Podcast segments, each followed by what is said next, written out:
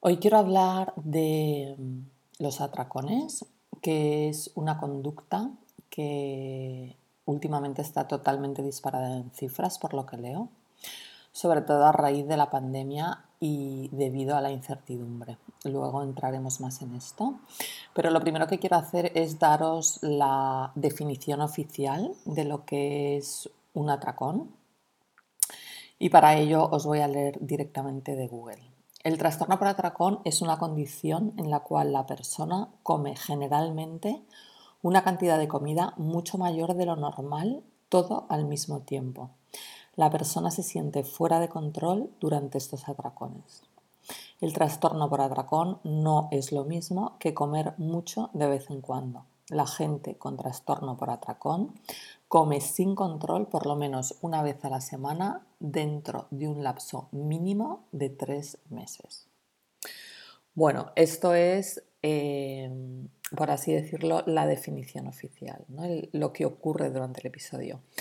Para mí hay más cosas, para mí en el trastorno por atracón hay una especie de ritual, hay, por supuesto, esta pérdida de control de la que se habla es eh, clave en, esta conducta, porque si no existiera esa pérdida de control, esa falta de conciencia, no se podría hacer esta conducta, porque lo que nos ocurre después es que sentimos tanta vergüenza y tanta culpa que necesitamos, ¿no? Como disociarnos eh, otra de las cosas es que se produce en soledad y en secreto. Hay mucho secretismo en torno a esta conducta. Normalmente las personas que se dan atracones no lo comparten con nadie, ni siquiera con personas de máxima confianza, por lo que os decía antes, ¿no? porque hay muchísima vergüenza y mucha culpa. Luego hay como una falsa idea o una idea así como un poco mágica de que la conducta cesará por sí sola porque realmente mm, es una conducta que genera mucho sufrimiento y que cuando estamos en plena conciencia, cuando nuestra razón funciona, nuestra parte más racional funciona, sabemos perfectamente que es algo que no queremos hacer. Entonces, de alguna manera pensamos que esa razón, que ese pensamiento tan obvio de que yo esto no lo voy a volver a hacer va a producirse. Pero la realidad es que no es así, la realidad es que eso vuelve a ocurrir y vuelve a ocurrir y vuelve a ocurrir. Ahora veremos también por qué. Nos caemos, es como que nos tropezamos siempre en la misma piedra.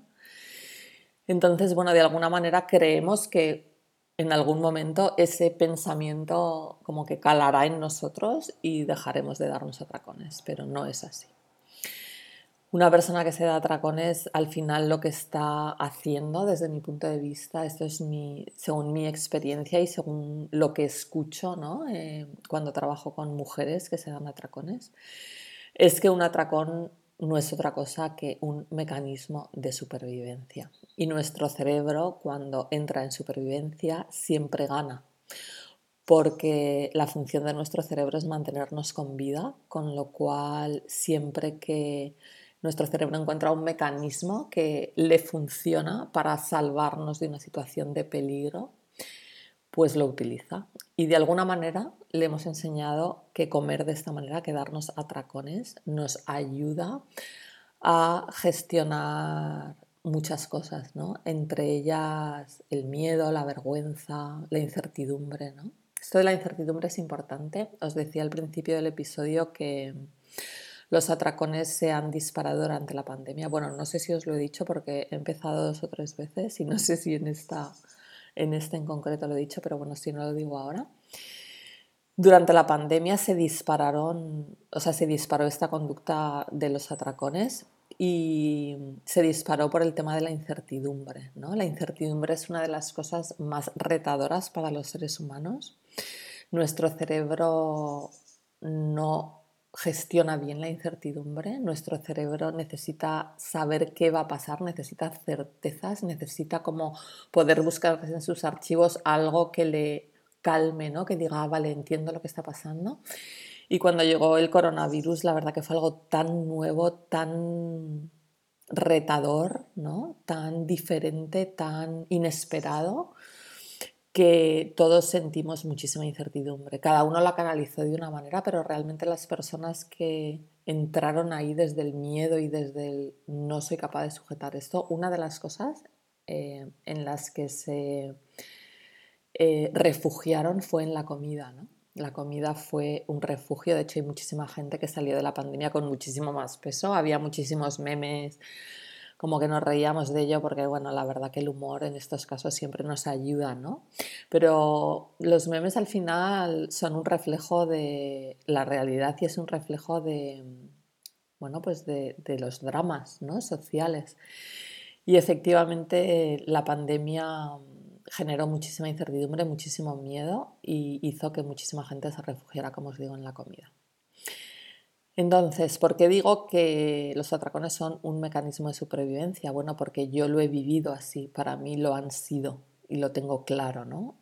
Ahora que he sido capaz de verlo en perspectiva, mucha gente me pregunta, eh, ¿y cómo saliste de los atracones? ¿no? Bueno, yo era una persona que me daba muchísimos atracones en aquel momento, la verdad que no se hablaba tanto de la conducta como tal, no estaba catalogada, se hablaba muchísimo de la anorexia, se hablaba muchísimo de la bulimia y como yo no sentía que encajaba en ninguno de esos dos patrones ¿no? o conductas, pues yo no sabía que tenía un problema. O sea, realmente sí sufría mucho porque sentía muchísima vergüenza, sentía muchísima culpa, sentía que yo era la única persona en el mundo que hacía eso y sobre todo tenía muchísimo miedo a engordar. Entonces, una de las cosas que hacemos con el tema de los atracones es compensar después, ¿no? Hay gente que compensa con el vómito, que entonces esto hace que la conducta se llame bulimia, pero hay muchas otras maneras de compensar los atracones, ¿no? Que es con ejercicio, con dejar de comer o restringir las siguientes comidas. ¿no? Y esto lo único que hace, sin darnos cuenta, es afianzar todavía más la conducta. Es una conducta que se afianza por repetición. Cuanto más la haces, cuanto más la repites, más profundamente se graba en el inconsciente. Ahora veremos que es una conducta que salta desde el inconsciente, por eso es tan difícil de controlar. Y, cuanto más compensamos, más nuestro cerebro se asusta, porque cuando nosotros restringimos, esto creo que ya lo he hablado en algún episodio, pero bueno, no me importa repetirlo porque creo que es importante. Cuanto más restringimos nuestra comida, tanto en calorías como en cantidades, como en nutrientes, nuestro cerebro entra en modo supervivencia, se asusta mucho porque no sabe si lo que estamos haciendo es eh, una dieta de moda de Instagram o si realmente estamos en peligro, en una hambruna, en una guerra. Y entonces lo que hace es llevarnos a comer. ¿no? ¿Cómo lo hace? Bueno, pues utilizando nuestra mente para que pensemos en comida, para que busquemos comida. Y cuando la encuentra, hace que comamos mucha cantidad. No es como que vamos a comer mucho para tener... Em, reservas para cuando otra vez entremos en restricción, porque de alguna manera le, enseñamos ¿no? que entramos en un bucle restricción, atracón, restricción, atracón. Así que lo primero que os digo es, eh, si estáis atrapadas en el bucle del atracón, no restringáis. Sé que esto es muy difícil de escuchar porque el mayor miedo ¿no? es engordar, pero hay que perder ese miedo, hay que... O sea, lo que nos tiene que mover a dejar de darnos atracones no es eh, el miedo a engordar, sino el sufrimiento que nos genera la propia conducta, ¿no? Esa sensación de pérdida de control, esa sensación de falta de poder sobre nosotras mismas, ¿no? Esa sensación de frustración, ¿no? De, de no soy capaz de hacer esto.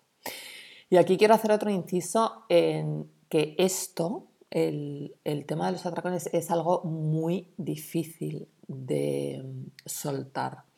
Primero porque mm, tiene una intención positiva, o sea, nos damos atracones para conseguir algo, ¿no? No es algo que hacemos, todo lo que hacemos, por horrible que nos parezca, tiene un para qué, ¿no? Entonces, cuando nos damos un atracón, realmente lo que estamos es tratar de estamos tratando de ayudarnos a transitar algo difícil, ya sea una emoción, un pensamiento, una situación, ¿no? Entonces, tenemos que ver el atracón como una muleta que en ese momento nos está ayudando a transitar eso. Entonces, tenemos que empezar a verlo de otra manera. Y aparte de que nos está ayudando a transitar estos momentos difíciles y por lo tanto nos cuesta mucho soltar algo que nos ayuda, aunque no lo veamos a nivel consciente, el atracón es una conducta que salta como si fuera un resorte, un piloto automático y actúa por encima de nuestra voluntad. Por eso es tan difícil de dejar. ¿no? Y aquí quiero hacer un hincapié y quiero que sepamos que es difícil porque muchas veces sentimos que no podemos hacer algo fácil. Queremos que, joder, si yo lo tengo tan claro a nivel consciente, si yo tengo tan claro que quiero dejar de hacer esto, cuando no puedo hacerlo, lo que me digo a mí misma es que soy un horror, que soy un desastre, que no tengo fuerza voluntad, que no puedo hacer cosas fáciles. ¿no? Entonces, no es fácil, es difícil. Todo lo que sale de nuestro inconsciente, de nuestro cerebro más primario, es muy difícil de cambiar, porque este cerebro es muy, muy rápido ¿no? y actúa siempre muy por delante del otro. Entonces tenemos que saber que esta conducta está anclada ahí, en nuestro inconsciente. Bueno, y ahora voy a volver otra vez a mí, a mi experiencia con los atracones. Y hoy en día creo que puedo decir que yo salí del tema de los atracones sin buscar salir del tema de los atracones. Como decía antes, esta conducta no, no estaba registrada yo me daba muchísimos atracones, los tenía totalmente ligados al tema de engordar y adelgazar. Eh, me generaban muchísimas sensaciones horribles que ahora sé que son culpa y vergüenza, básicamente, muchísima vergüenza. Pero no puse el foco en salir de los atracones. Y creo que esto es muy importante, ¿no? Cuando, cuando estamos muy pegadas al, al, atracón, ¿no? Como que con esa obsesión de quiero dejar de hacer esto, ¿no? Em, eso hace que la conducta se arraigue todavía más. Es muy curioso cómo funciona a veces el cerebro, ¿no? Es como funciona al revés de lo que pensamos, ¿no? Es una cosa como muy contraintuitiva, no sé cómo decirlo, ¿no? Entonces, eh, yo me daba tracones, yo estaba obsesionada con mi peso, como ya os he dicho en alguna ocasión, estaba siempre a dieta, como buscando la dieta perfecta, estaba metida en un montón de bucles de los que yo no era consciente, que me generaban muchísimo sufrimiento, pero que no era capaz de verlos, porque estaba tan pegada ahí, o sea, estaba como, como, como con la frente pegada ahí a la conducta, que no podía verlo, no podía verlo con perspectiva, no podía analizarlo, o sea, no podía hacer nada más que seguir haciendo siempre lo mismo, ¿no? Estaba, era como el ratón metido en la rueda que no es capaz de ver más allá, Entonces, bueno, por circunstancias de la vida que no tienen nada que ver con esto, yo empecé mm, a trabajar en mí, empecé un camino, por así llamarlo, de crecimiento personal, que la verdad que no me gusta mucho este concepto y mira que trabajo como coach y es un concepto muy de coaching, pero lo del crecimiento personal no se me rechina, pero bueno, para que me entendáis. Empecé a ocuparme de mí, de mí. Empecé a cambiar la mirada de fuera hacia adentro. Hasta ese momento yo vivía de mí hacia afuera, estaba totalmente desconectada de mí misma. Todo mi bienestar o mi malestar venía de fuera, de los demás, de la vida, del mundo, de lo que pasaba. ¿no? Y vivían en modo reactivo, ¿no? Si lo de ahí fuera estaba bien, yo estaba bien, y si lo de ahí fuera estaba mal, yo estaba mal, punto, ¿no? Entonces, claro, mm, eso hacía que yo estuviera todo el rato queriendo controlar que lo de fuera estaba, estuviera bien, porque si, si yo creía que podía controlar que lo de fuera estuviera bien. Ya os he hablado en otro episodio del tema del control, que para mí es fundamental en este tema de los atracones, porque ahora me doy cuenta también que, yo era tan controladora, o sea, necesitaba tanto el control que iba a los atracones a soltarlo. O sea, al final, como os he dicho al principio del episodio, un atracón em, lleva implícita una pérdida de control y yo iba a los atracones a soltar todo ese control, toda esa tensión, todo ese estrés que me estaba generando a mí misma a través del control y entonces era como, o sea, con perdón, como mandarlo toda la mierda y descontrolarte y, soltarlo, ¿no? Era como una especie de alivio de por fin aquí puedo desparramarme, ¿no? Puedo dejar de, estar en tensión. El control al final te obliga a estar en, tensión, ¿no? El control es estar en alerta, ¿no? Estás, estás, todo el rato en alerta, estás todo el rato vigilante, ¿no? Entonces, para mí trabajar en eso, trabajar en el control, ha sido una de las cosas más importantes en mi vida, ¿no? El aprender a soltar el control o el aprender a, utilizar el control de la manera correcta, ¿no? de qué es lo que yo sí puedo controlar ahora y el resto soltarlo. ¿no? Esto ya os lo expliqué en el otro episodio sobre el control. Otra de las cosas que trabajé fue la vergüenza. Yo era una persona que tenía muchísima vergüenza. Yo ahora cuando se lo digo a la gente que me conoce, dice, pero ¿qué dices? O sea, es que como que no se lo creen. Pero ¿cómo que, cómo que eras vergonzosa si parecías una persona como muy segura de ti misma, ¿no? Y ese parecías es la clave, ¿no? Porque al final las personas que sentimos vergüenza nos construimos eh, un avatar o un personaje, ¿no? Encima de eso que parece ser de una manera, pero que no es verdad, ¿no? Es como cómo te presentas al mundo para que los demás, ¿no? Para buscar su validación, para buscar, eh, bueno, que los demás te vean de una determinada manera. Y detrás de la vergüenza está otra de las cosas que ya sabéis, de las que yo siempre hablo, que es el perfeccionismo. ¿no? Cuando alguien siente mucha vergüenza, la vergüenza para mí es la emoción más tóxica que hay. Es la que te desarma completamente, es la que te inmoviliza, es la que te dice que no eres suficiente, ¿no? Porque por lo menos la culpa, que también es una emoción muy difícil, ¿no? que, que cuando nos damos atracones sentimos después culpa, pero bueno, por lo menos la culpa te hace poder querer cambiar, ¿no? Es como que la culpa te moviliza de alguna manera, mientras que la vergüenza te paraliza. ¿No? La culpa te dice que has hecho algo mal, entonces si has hecho algo mal tienes la oportunidad de hacerlo de otra manera, pero la vergüenza no te dice que has hecho algo mal, la vergüenza te dice que eres algo malo, ¿no? Es como que habla, habla de ti, de, como de tu esencia, ¿no? De lo que tú eres. Y eso realmente, uff, es dificilísimo, ¿no? Haré otro episodio sobre esto, ¿no? Sobre el tema de la vergüenza, porque para mí es la clave, ¿no? Es una de las claves de este tema de los atracones. Porque no solamente que después del atracón nos da, vergüenza, sino que vamos al atracón, llegamos al atracón desde la vergüenza también. Entonces, em, cuando decimos tengo vergüenza, yo siempre digo, no, no, no tienes vergüenza, la vergüenza te tiene a ti, ¿no? La vergüenza es como que te ata de pies y manos, te mete en un sótano oscuro y te... no sé, me da mucha pena porque la vergüenza como que te inhabilita para vivir como una vida plena, ¿no? Como te roba la espontaneidad, te roba la autenticidad, te roba un montón de cosas, ¿no? Yo he luchado mucho contra la vergüenza ya no lucho contra ella. Esta es otra cosa importante que os quería contar, ¿no? De la lucha, ¿no? De cuando luchamos contra las cosas que no nos gustan de nosotras, ¿no? Esa lucha de tengo que dejar de darme con eso, tengo que dejar de fumar o tengo que dejar de no sé qué, ¿no? Esa, esa lucha que queremos que desde ahí lo vamos a conseguir. Nos han enseñado que mm, luchando y queriendo las cosas y, trabajando duro conseguimos nuestros objetivos.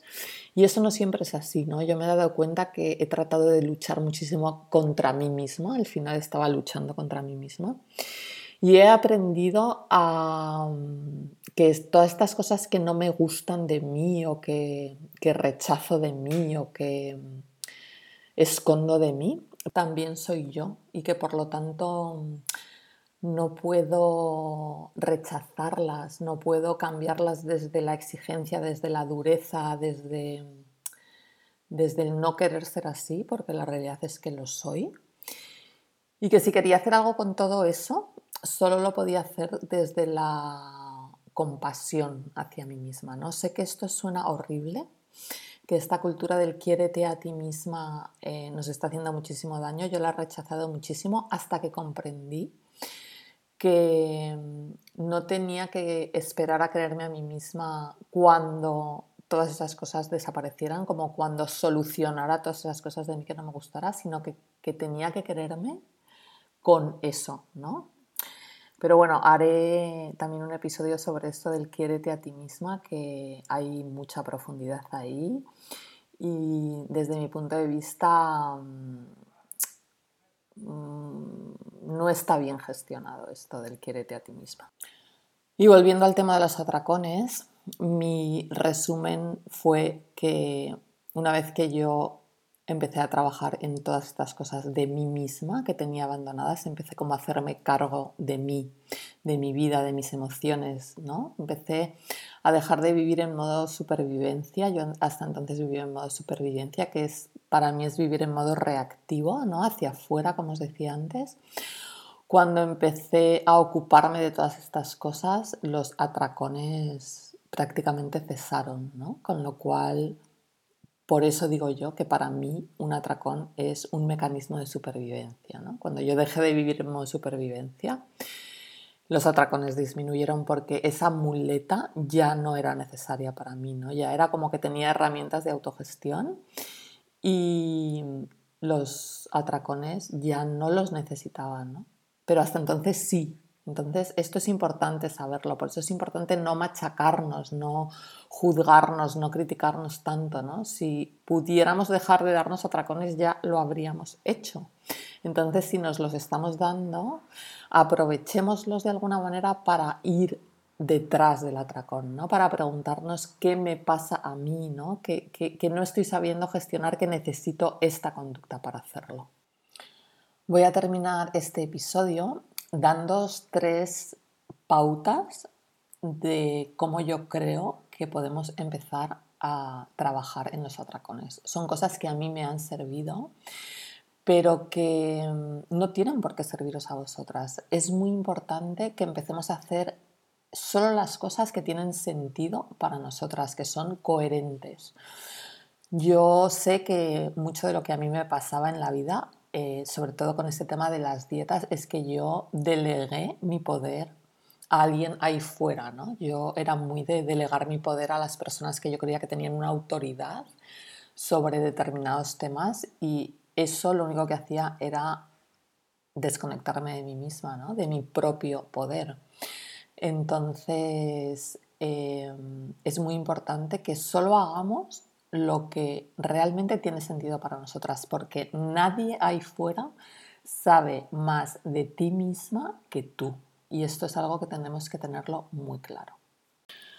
Bueno, lo primero es que si para vosotras tiene sentido esta idea de que un atracón es un mecanismo de supervivencia que nos ayuda a transitar de alguna manera un momento complicado a, cualquier nivel emocional, mental, una circunstancia, pues lo primero que tenemos que saber es que estamos en ese momento, ¿no? que estamos en modo supervivencia. Cada una mm, aprenderá a hacerlo a su manera, pero bueno, básicamente nos podemos dar cuenta de esto yendo a nuestro cuerpo o a nuestra mente. Normalmente las personas que tenemos este tema con los atracones estamos muy desconectadas de nuestro cuerpo. De, de hecho, este es uno de los grandes problemas que mm, de tanto hacer dietas ya no sabemos si tenemos hambre real, si el hambre es emocional, si cuando comemos nos hemos saciado, o sea, todo nuestro termostato interno del hambre y la saciedad está totalmente alterado y hay que trabajar para volver a conectarlo, pero bueno, este es otro tema.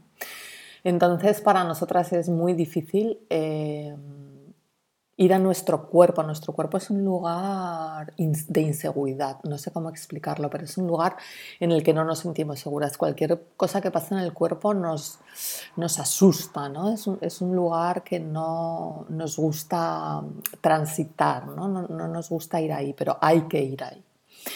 Entonces, vamos a empezar por cómo podemos saber si estamos en modo supervivencia en la mente. Bueno, pues nuestra mente está alterada, hay pensamientos rápidos, hay pensamientos rumiantes, pensamientos circulares, como queráis llamarlo, ¿no? Estamos controlando, estamos anticipando, estamos mm, sintiendo que algo está pasando eh, a, nivel interno. Entonces, simplemente darnos cuenta de que eso está ocurriendo.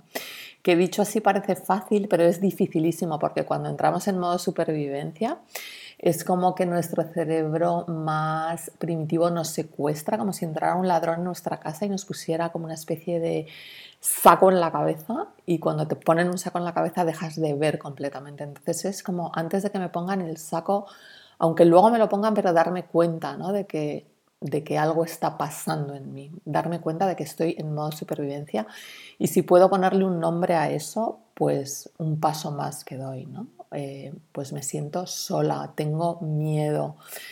Eh, acabo de terminar de trabajar mi jornada laboral y Uf, cuando dejo de hacer cosas siento una especie de vacío. Bueno, empezar a ponerle luz a eso. Lo segundo es empezar a separar los atracones del resto de las comidas, aislarlos. Es decir, nos damos un atracón y no compensamos la siguiente comida. Porque como os he explicado antes, si algo mete nuestro cerebro en modo supervivencia es el dejar de comer. Entonces, simplemente sé que esto es difícil porque, claro, hemos ingerido tantas calorías de una sola sentada que hay una parte de nosotras que dice, no, no, no, no me puedo quedar con todo esto en el cuerpo y tengo que compensarlo en la siguiente comida. No lo hagas. Aprende a gestionar ese malestar.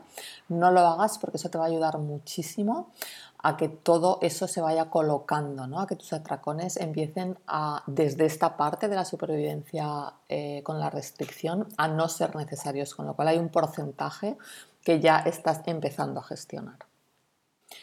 Y por último, vamos a ocuparnos de lo que pasa después del atracón. Cuando terminamos de darnos un atracón nos invade esta sensación de culpa, de vergüenza, de frustración, de rabia. Entonces eso es tan difícil de sostener que lo tapamos. ¿no? Igual que cogemos como todas las bolsas, los paquetes y los metemos en una bolsa y los tiramos al fondo de la basura para no verlo y que nadie lo vea. Lo mismo hacemos con esas emociones y con esos sentimientos. ¿no? Y también igual que intentamos como compensar em, las calorías, ¿no? Acabo de comerme tal cantidad de calorías que en la siguiente vez que coma tengo que comer muchísimo menos para compensar, pues también como que queremos compensar la propia conducta, ¿no? Acabo de hacer algo tan horrible, me siento tan mal conmigo misma que la próxima vez voy a hacerlo fenomenal, ¿no? Estamos como todo el rato compensando nuestros comportamientos. Entonces, em, vamos a dejar de hacer esto, ¿no? Vamos a empezar a mirar esta conducta con un poquito más de compasión. Ya sé que esta palabra es rechina y os prometo que haré otro episodio para que tratemos de entender qué es esto. Pero bueno, imaginaros que estáis viendo un niño que está tratando como de hacer algo absurdo con un fin, ¿no? A veces nos ha pasado que veis a un niño como tratando de hacer algo y te sonríes y le miras y le dejas seguir, ¿no? Porque dices, ah, cosita, ¿no? Está intentando hacer algo que no tiene ningún sentido, pero para él sí lo tiene, ¿no? Entonces es como empezar a ver que, que esto que hacemos, aunque para nuestro, nuestra parte más racional, más adulta, más madura, más consciente, no tiene ningún sentido, hay una parte de nosotros que sí le está tratando de dar un sentido a esto. Entonces, tenemos que verlo desde ahí, ¿no? Desde que una parte de nuestro inconsciente está tratando de ayudarnos y técnicamente lo está consiguiendo. Entonces, no es la manera, no es la manera que queremos utilizar y por eso estamos aquí, para cambiar la manera, pero técnicamente nos está funcionando. Entonces, vamos a, después de un atracón, cuando sintamos toda esa vergüenza, toda esa culpa, toda esa frustración, intentar abrazarnos un poquito, intentar bajarle el volumen a eso, cada una vuelva a decir como pueda o como sepa o como aprenda. Pero es importante que le pongamos la intención. A veces no sabemos cómo hacer las cosas, es como cómo es eso de, de, mirarme con compasión. No sabemos cómo es a nivel racional, pero cuando llega el momento simplemente con ponerle la intención hay una parte nuestra que nos ayuda a que eso ocurra. ¿no? Entonces simplemente la próxima vez que mm, te des un atracón, pon la intención de mirarte con compasión y a ver qué ocurre. Como siempre, muchas gracias por escucharme. Espero que este episodio sobre los atracones te haya servido, aunque solo sea para empezar a verlos de otra manera. Muchas veces el primer paso para poder enfrentar un problema es colocarnos frente a él en otro lugar, ¿no? empezar a verlo como desde otro ángulo o desde otra perspectiva. Así que, bueno, ojalá este episodio te haya servido aunque sea para eso. Si necesitas ayuda para mm, transitar esto, como os decía antes, es un tema muy complicado y muy difícil. Muchas veces necesitamos ayuda, así que si crees que necesitas ayuda, yo estaré encantada de dártela y de acompañarte. Puedes encontrar la forma de contactarme en la descripción de este episodio. Así que nada, si necesitas ayuda te espero y nos vemos o nos escuchamos en el próximo episodio. Un beso.